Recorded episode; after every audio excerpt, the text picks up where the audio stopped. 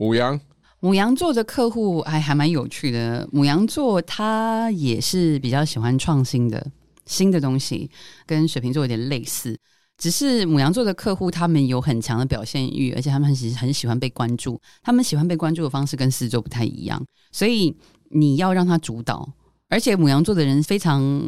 好胜，他们就是很多火的能量，很多热情，所以要你要能够被他消耗。你跟他说什么，他都要跟你争两下。但是这只是一个要走过这个仪式，他就是要跟你争两下，争几句，然后你让他觉得他赢了，他就很高兴，很高兴就跟你买了。所以实际上。可能跟你 present 给他的东西并不完全相关，他们也是属于不理智的消费者，